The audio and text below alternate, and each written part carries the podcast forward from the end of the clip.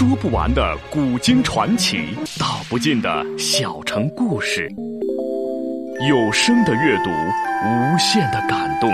小说联播，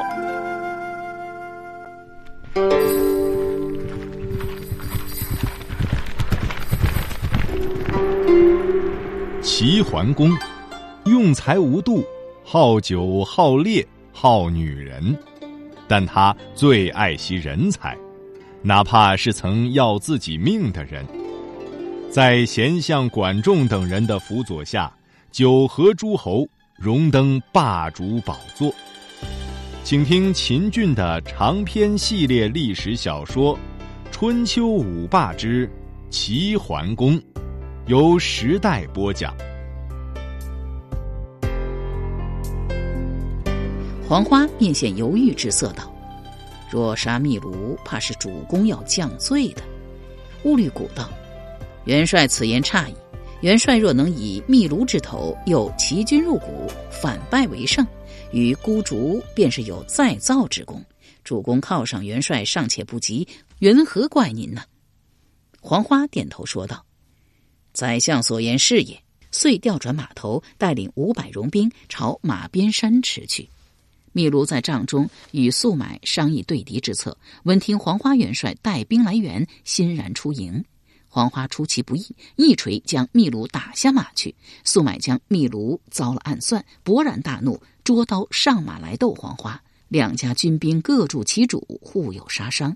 那素买与黄花元帅战了三十几个回合，渐感不支，单刀独骑，径奔虎儿班营中投降。虎儿班冷笑一声道。将军乃令之国大将，秘鲁之古公，久蓄吞服天下之志，岂能降我吴中小国？左右，替我拉出去砍了！众兵一拥而上，将素买乱刀砍死。可怜令之国君臣，只因侵扰中原，一朝俱死于非命，痛乎悲乎，呜呼哀哉！山戎兵见国君已死，素买又逃，一个个下马而降。黄花元帅尽并其众。进奔齐军，献上秘鲁首级，向齐桓公跪拜道：“国主倾国逃去杀字，到外国借兵报仇。臣劝他投降不听，仅自斩秘鲁之首，投于帐下，弃收为小卒，情愿率本部兵马为向导，追赶国主，以孝为老。”齐桓公笑对燕庄公说道：“贤君可识得秘鲁啊？”燕庄公道。扒了皮也认识他的骨头。齐桓公命从人将秘卢之首转成燕庄公，叫他辨认。燕庄公将那首级仔细看了一遍，回爸爸，这确实是秘卢的首级。齐桓公大喜，高声叫道：“拿酒来！”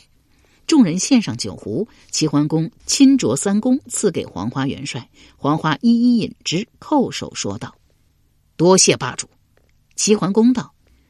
据元帅所言，达里喝已逃离吴地。黄花道：“正是。”齐桓公道：“兵开吴地。”大军来到吴地，果然是座空城。齐桓公对黄花元帅愈发的信任，问之道：“你们国主去有多远？”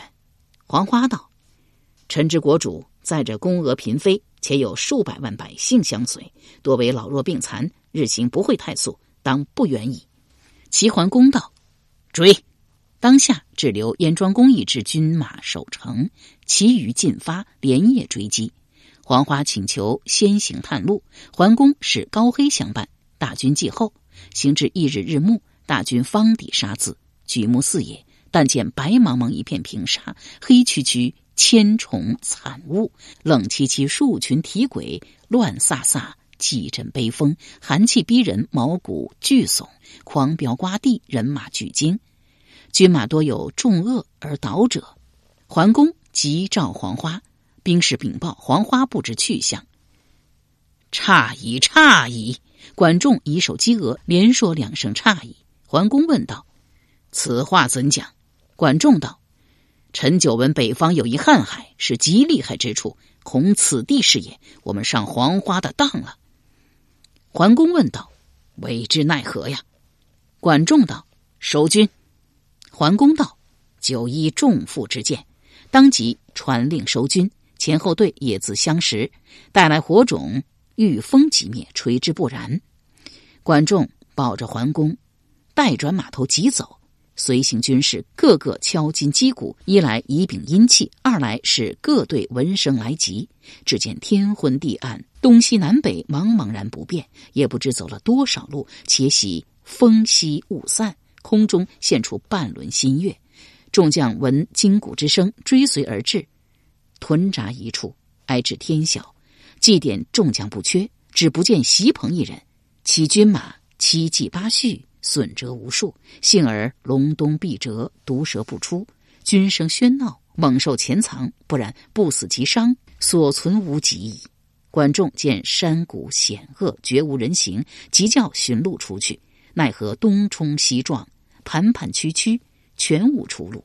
桓公见瀚海险恶，数万兵马陷于绝境，忧心如焚。管仲安慰道：“主公勿急。”臣闻老马识途，吴中国与山戎连界，骑马多从漠北而来。可使虎儿班，则老马数匹，观其所往而随之，路可得也。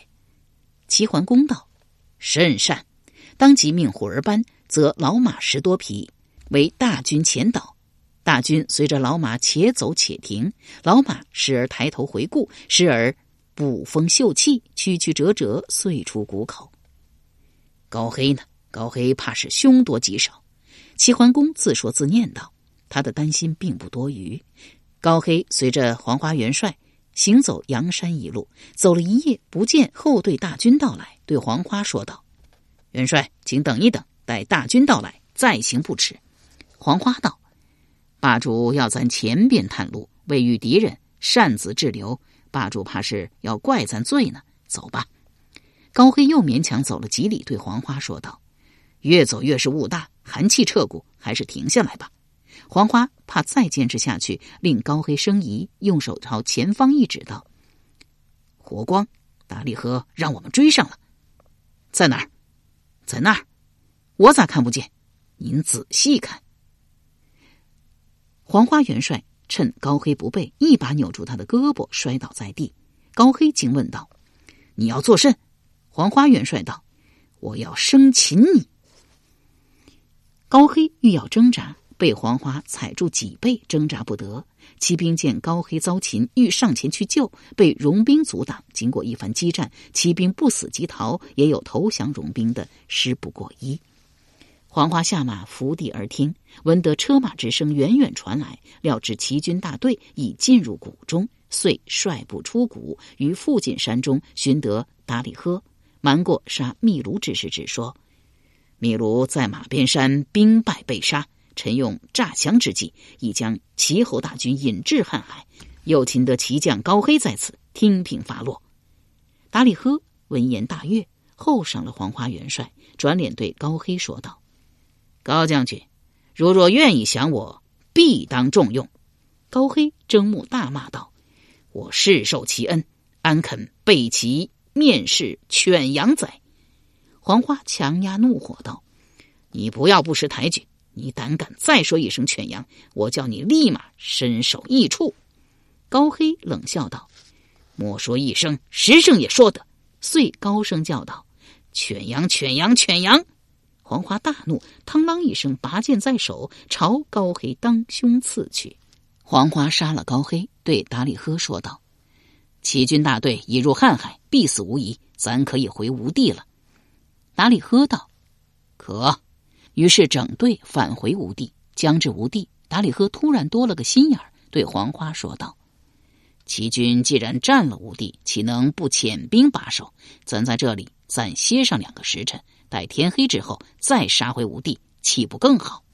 黄花道：“主公妙算。”遂传令停止进军，歇到黄昏之后，人衔美马摘绫，悄无声息杀奔吴地。燕庄公不备，被黄华攻进城东，杀了个落花流水，退至团子山下。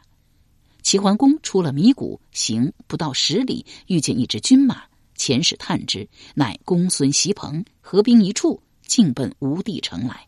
沿途但见百姓扶老携幼，纷纷行走。管仲使人问之，答道：“孤主主遂去燕兵已回城中，我等向避山谷，今亦归井里耳。”管仲道：“我有计破敌矣。”齐桓公道：“计将安出？”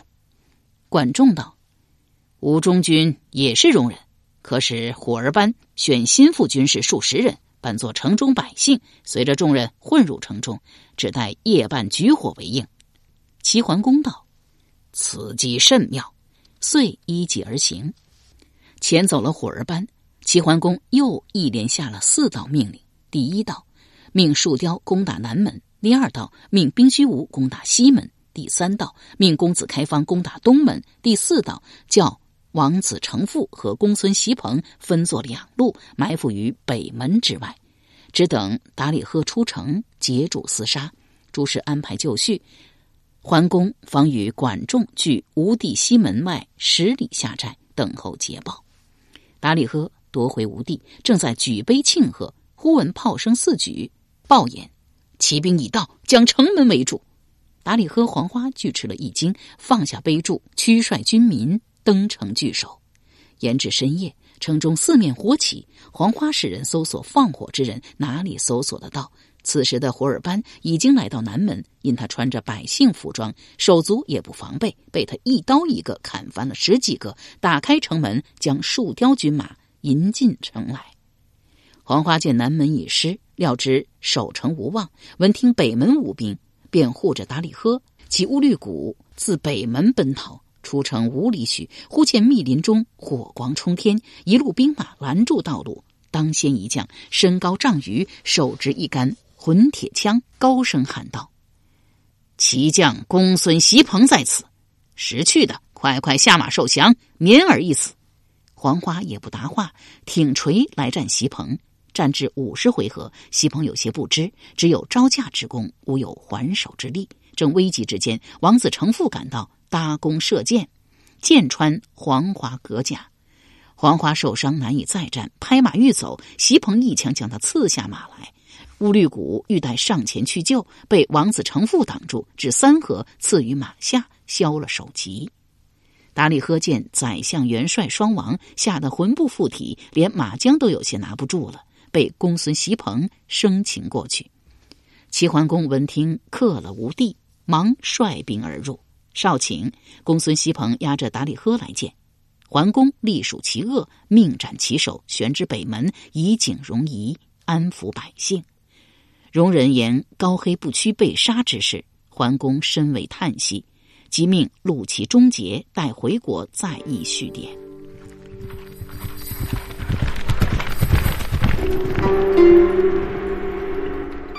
由时代播讲的秦俊的长篇系列历史小说《春秋五霸之齐桓公》，正在播出。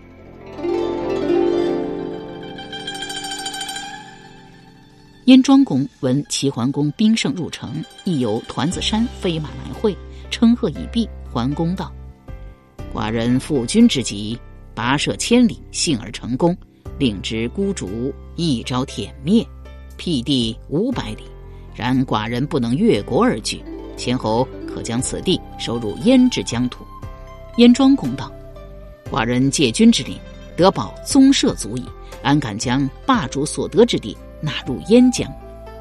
齐桓公道：“君侯不愿把令之孤竹之地收入燕疆，难道还要寡人复礼以种乎？”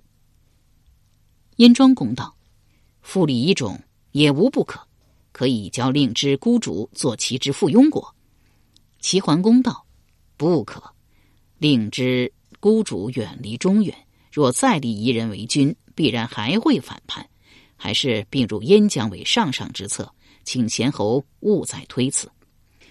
燕庄公见齐桓公真心实意相赠，也不好过于相拒，再拜而收。桓公与吴地城大赏三军，以吴中国有助战之功，命以小泉山下之田赏之。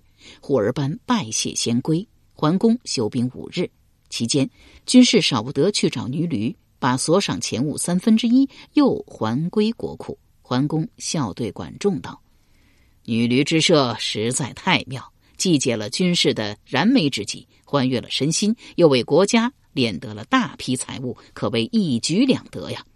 欲要后赏管仲。管仲笑辞道：“臣不敢贪功，女驴之射，使出宁气，要赏就赏宁气吧。”齐桓公道：“诺。”五日转眼已过，大军自吴地城开拔，再渡卑尔之西，于石壁后取下车辆，整顿停当，缓缓而行。见令之一路荒烟余尽，不觉凄然。齐桓公对燕庄公说道：“荣主无道，殃及草木，不可不戒呀。”燕庄公频频颔首。二军正自交谈，鲍叔牙自葵兹关来迎，行以君臣大礼。桓公将他双手搀起，窥享不伐，皆大夫之功也。又转而对燕庄公说道：“寡人这就将葵兹关的骑兵撤回了，你可遣卒把守。”燕庄公诺诺。骑兵在葵兹关又休兵三日，然后启程。燕庄公恋恋不舍，不知不觉将齐桓公送至齐境。桓公召来管仲，问道：“此地距燕界多远？”管仲道：“五十余里。”桓公转而对燕庄公说道：“自古诸侯相送，不出境外，寡人不可无礼于您。自此以西之地，皆归于燕。”望贤君勿惧。燕庄公大惊道：“不可不可！您与燕有再造之功，异地之德，寡人就是下辈子为犬马也报答不了。今有割地，寡人万难从命啊！”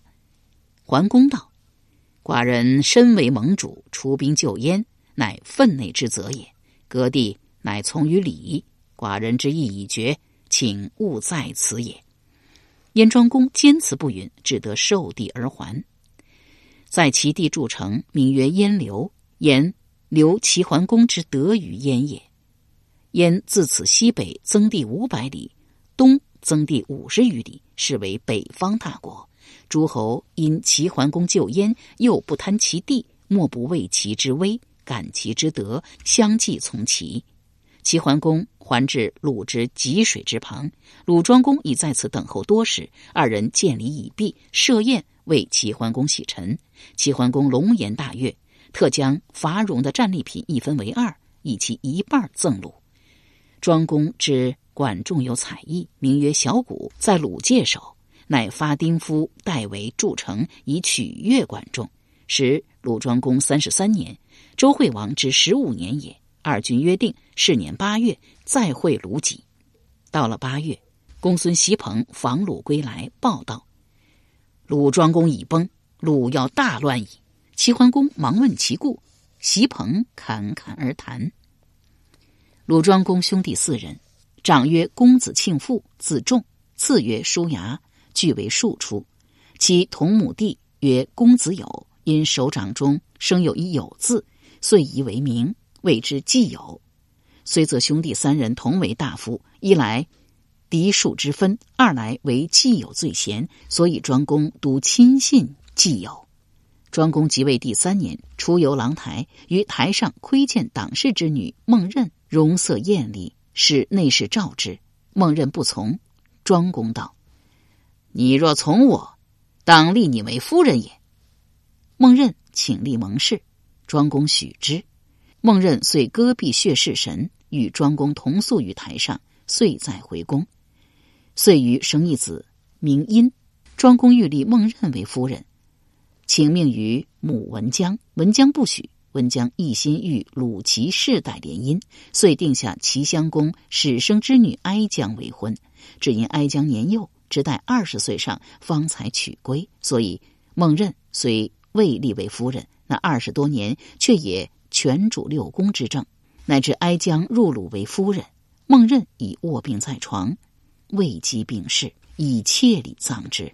哀姜无子，虽为夫人，因庄公恨其为杀父仇家，不甚宠爱。公子庆生生得魁伟轩昂，哀姜看上了他，暗使内侍往来通信，遂与庆父私通，情好如蜜。因庆父之故，哀姜与叔牙结为一党，相约翌日扶庆父为君，叔牙为相。哀姜之妹叔姜。从嫁鲁庄公为妾，生一子名启。在哀姜嫁鲁之前，庄公尚有一妾，姓封。封氏生一子名申。封氏将申托于季友，谋立为嗣。季有道：“子班年长，乃止。”鲁庄公三十一年，一冬无雨，欲行余祭祈祷。先一日，偃月于大夫梁氏之庭。梁氏有一女，貌若天仙，公子班深爱之，暗中与其往来，亦有约为夫人之盟。是日，两女站在梯上偷观演乐，时有羽人曰落，渊肩巨额，身高一丈有余，论力可抵南宫长万。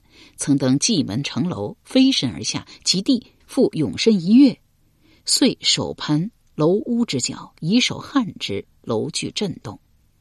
落在墙外，窥见两女姿美，立于墙下，作歌以调之。歌曰：“桃之夭夭兮，凌冬而一方。忠心如结兮，不能御强。愿同一羽兮，化为鸳鸯。”公子班亦作梁大夫家关羽，闻歌而出，见是羽人洛。在调戏两女，勃然大怒，命左右擒下，痛打了三百皮鞭，血流满地。洛再三哀求，方才释之。是为鲁庄公所闻。赵公子班训道：“若无礼，便当杀之，不可鞭也。洛之勇节，天下无比，鞭之必怀恨于你，后患无穷。你既已开罪与人落，未免后患，当遣人诛之。”公子班笑回道。比匹夫尔，何虑也？哪知道如鲁庄公所料，与人落记恨公子班，投靠庆父门下。一年秋，鲁庄公病笃，心仪庆父，故意先召叔牙，问及身后之事。二哥，依您看来，我驾崩之后，谁可主鲁国之政？叔牙不加思索道：“大哥。”庄公道：“为甚？”叔牙道。大哥智而贤，又有勇力，国人皆服之。若主鲁国，社稷之福也。庄公挥了挥手，寡人知之，你去吧。四叔牙去后，立马又召季友，一问道：“四弟，依你看来，我驾崩之后，谁可主鲁国之政？”季友道：“公子班。”庄公道：“为甚？”季友道。爵位之际，有敌敌计，无敌立长，况君位乎？这是其一。其二，君与孟任有盟矣。梅丽孟任为夫人，君已有愧，难道还要有愧于其子吗？庄公道：“叔牙劝寡人立庆父怎样？”季友道：“庆父残忍无亲，非人君之器。叔牙私于其兄，不可听也。愿当以死奉班。”庄公抚季友之手，叹道：“你好自为之吧。”既有见庄公命不久矣，且庆父叔牙以生谋位之心，便出宫直奔大夫真纪府中商议对策。真纪道：“庆父艺高且勇，叔牙智而有谋，二人若是狼狈为奸，实难对付。当务之急，将叔牙除掉，剩下庆父将孤掌难鸣矣。”既有到了声然，遂命内侍假传庄公之命，使叔牙真纪之家后旨。待内侍走后，既有便访庄公手记书一函简置于案上。舒雅刚刚回到家中，还未用膳，闻听要他去甄府候旨，也没多想，匆匆赶来，见既有真纪二人垂目坐于一旁，案头置有一函一甲。舒雅也没在意，笑问道：“主公的旨还没到吗？”既有道：“已到多时。”舒雅道：“哦，在哪儿啊？”既有将简朝舒牙面前推了一推，道：“你自己看吧。”舒牙捧简而阅之。舒牙无兄，寡人沉疴在身，命在朝夕。寡人虑及阴曹，无人为伴，寂寞难耐，特请吴兄随驾。这里有诊酒一甲，即刻饮下。你我还是好兄弟，不然罪及满门。只听扑嗒一声，竹简落地，舒牙嗷的一声哭道：“主公，主公，您果真驾崩，还怕没有陪葬之人吗？为甚非要拉我垫背呀？”既有双手捧甲递给舒牙，舒牙就是不接。既有以目视真迹，真迹会议大声说道：“左右还不快快侍奉公子饮酒！”二家丁抢步上前，接过既有之甲来灌舒雅，须臾，舒雅七窍流血，全躯而亡。既有目睹舒雅惨死之状，潸然泪下，冲着死尸拜了三拜，道：“三哥，非小弟心狠，活活将您毒死。社稷第一，社稷第一呀！”话音刚落，有工人来报鲁庄公驾崩，既有大哭三声，将泪一擦，道：“甄大夫。”你我速速进宫，为主公料理后事。百官闻听，鲁庄公归天，纷纷进宫寻之。既有大夫，何人为主公主丧？看似问主丧之人，是为打探新君。古里君侯丧命，谁主丧，谁便是理所当然的新君，故有此一问。